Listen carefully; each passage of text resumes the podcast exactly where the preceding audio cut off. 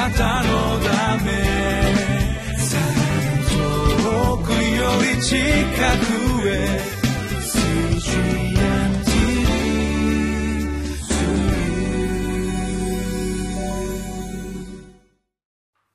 皆さんお元気でしょうか？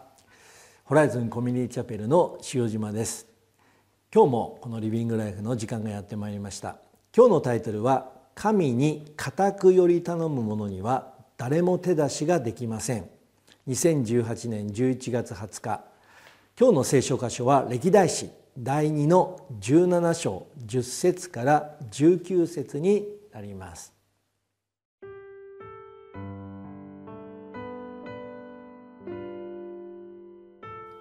歴代史第2、17章、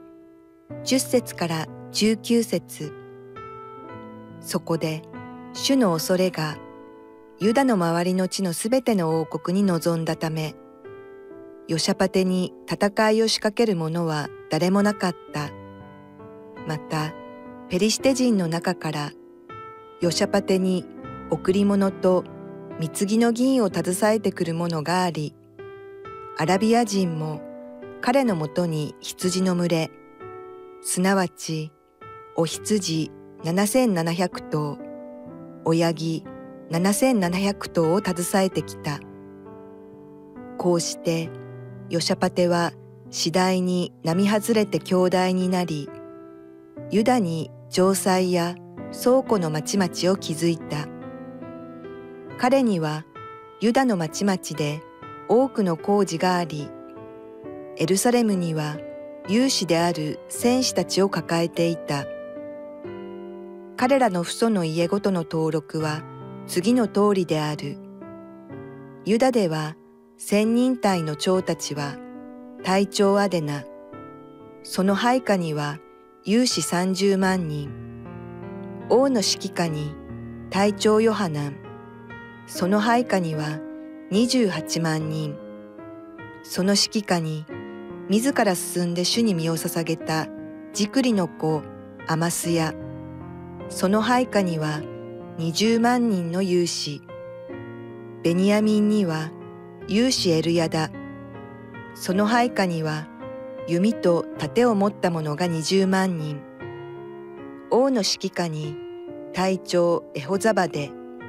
その配下には18万人の武装した者。これらは王がユダ全国にある城壁のある町々に配属した人々とは別に王に仕えた人々であった。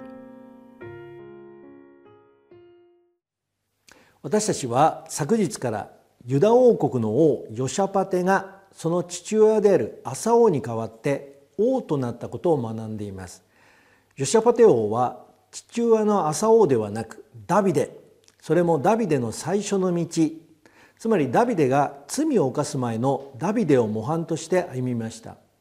その結果偶像の神バールに求めずその父の神に求めその命令に従って歩みイスラエルの仕業に習えませんでした。キリストを信じる私たち一人一人は神がご計画した生涯に歩むために誰をモデルとして歩むかによってその生涯が決まってしまうと言ってもよいでしょう。ですから私たちがこのように日々リビングライフを通して聖書を学ぶ目的の一つは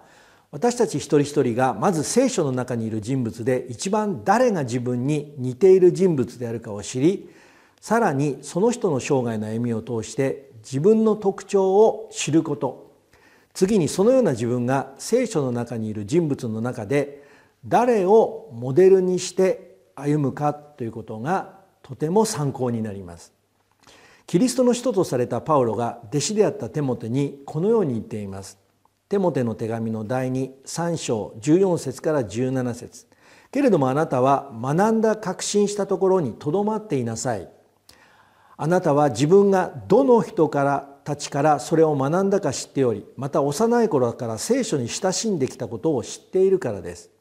聖書はあなたに知恵を与えてキリストイエスに対する信仰による救いを受けさせることができるのです。聖書はすべて神の霊感によるもので教えと戒めと強制と義の訓練とのために有益です。それは神の人が全ての良い働きのためにふさわしい十分に整えられたものとなるためです。このように私たちがそのそのような生涯に歩めるかどうかは誰から学んだかということにとても深い関係があるのです。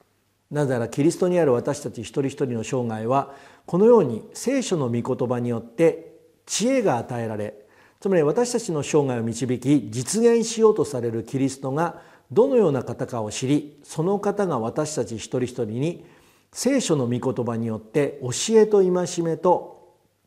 強制と義の訓練を受けた結果であるからです。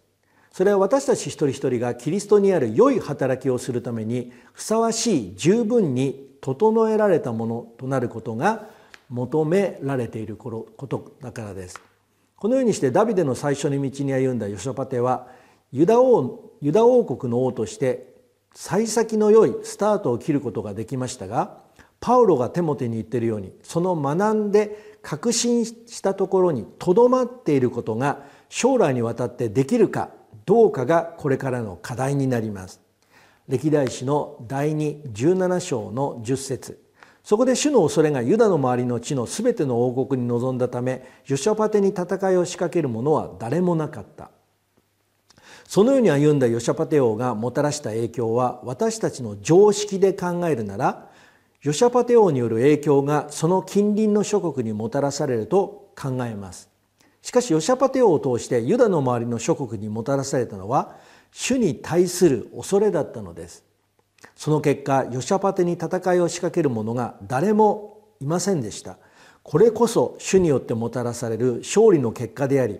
またその主だけがこの世界にまた私たち一人一人の生涯にもたらすことができる平和つまりシャロームです。そしてそのような歩みを可能にすることができるのは私たちが誰をモデルとして誰から何を学んだかによるところが非常に大きいということがこの学びを通して分かります。歴代史の第2の17章11節12節またペリシテ人の中からヨシャパテに贈り物と貢ぎの銀を携えてくるものがありアラビア人も彼のもとに羊の群れすなわちお羊7700頭親木7700頭を携えてきたこうしてヨシャパテは次第に並外れて強大になりユダの城塞や倉庫の町々を築いた。主はこのように歩んだヨシャパテ王に主によって実現することができる。平和だけではなくこのような祝福をもたらしこのヨシャパテ王を次第に並外れて強大にされたのです。なぜなら主が私たち一人一人に計画している祝福はいっぺんに実現するものではなくこのように段階を経て実現されるものだからです。このように主によって祝福されたヨシャパテ王はさらにユダ王国に城壁や倉庫の町々を築くことによってその主がもたらされる影響をさらに強固なものとしました。つまりヨシャパテ王はその勝利と祝福によってその主の影響力をユダ王国とユダの周りの王国に知らしめようとしたのです。まさに主が私たち一人一人の生涯またキリストの体なる教会に実現したいと望んでいることなのです。今日も私たち一人一人の生涯にこのような特別な平和平和と祝福を実現しようとされている主を見上げてまいりましょう。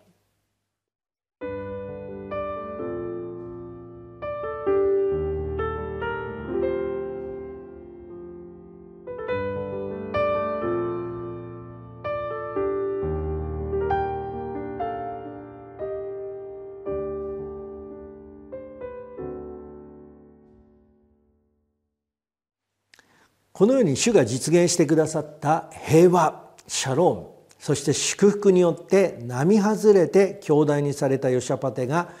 次にしたことは何でしょ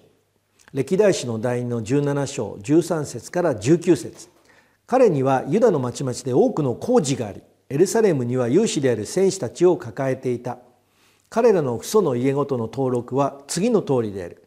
ユダでは千人隊の長たち隊長アデナその配下には有志30万人王の指揮下に隊長ヨハナンその配下には28万人その指揮下に自ら進んで主に身を捧げたジクリの子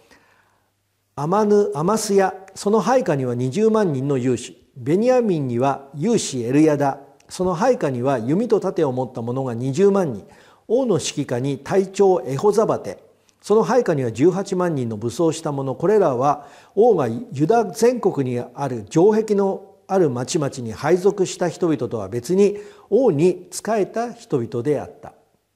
さらにユシャパテ王はその主による平和を強固なものとするために工事と軍備に力を注ぎました。そのためにエルサレムに有志である戦士たちを抱えその人たちを登録しました。それはこの戦いが主の戦いであることを一人一人が自覚するためです。また戦士となった人の中に自ら進んで主に身を捧げたジクリの子であったアマスヤと人物アマスヤという人物の名が記されています。つまり主がこのように自ら進んで主の戦いのために献身した人を特別に覚えておられるということです。なぜなら主はこのように主の働きのために自ら捧げた人物を用いたいと願っておられるからです。そして主はそのような人物を人物に対してこのような報いを用意されています。コリント人への手紙の第2の5章の7節から10節。確かに私たちは見るところによってではなく信仰によって歩んでいます。私たちはいつも心強いのです。そしてむしろ肉体を離れて主の身元にいる方が良いと思っています。そういうわけで肉体の中にあろうと肉体を離れていようと私たちの念願するところは主に喜ばれることです。なぜなら私たちは皆キリストの裁きの座に現れて善であれ悪であれ各自その肉体にあってした行為に応じて報いを受けることになるからです。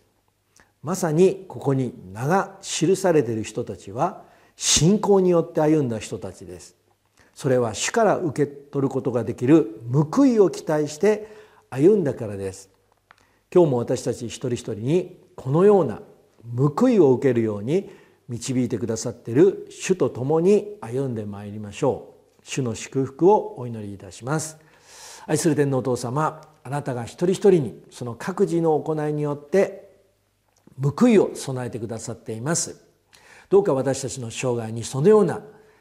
ご自身による平和と祝福を用意してくださっているあなたと共に今日もその報いに期待して力強く歩むことができますようにキリストイエスの皆によってお一人お一人を祝福しまた力づけてお祈りいたします。アーメンあなたのため遠くより近くへ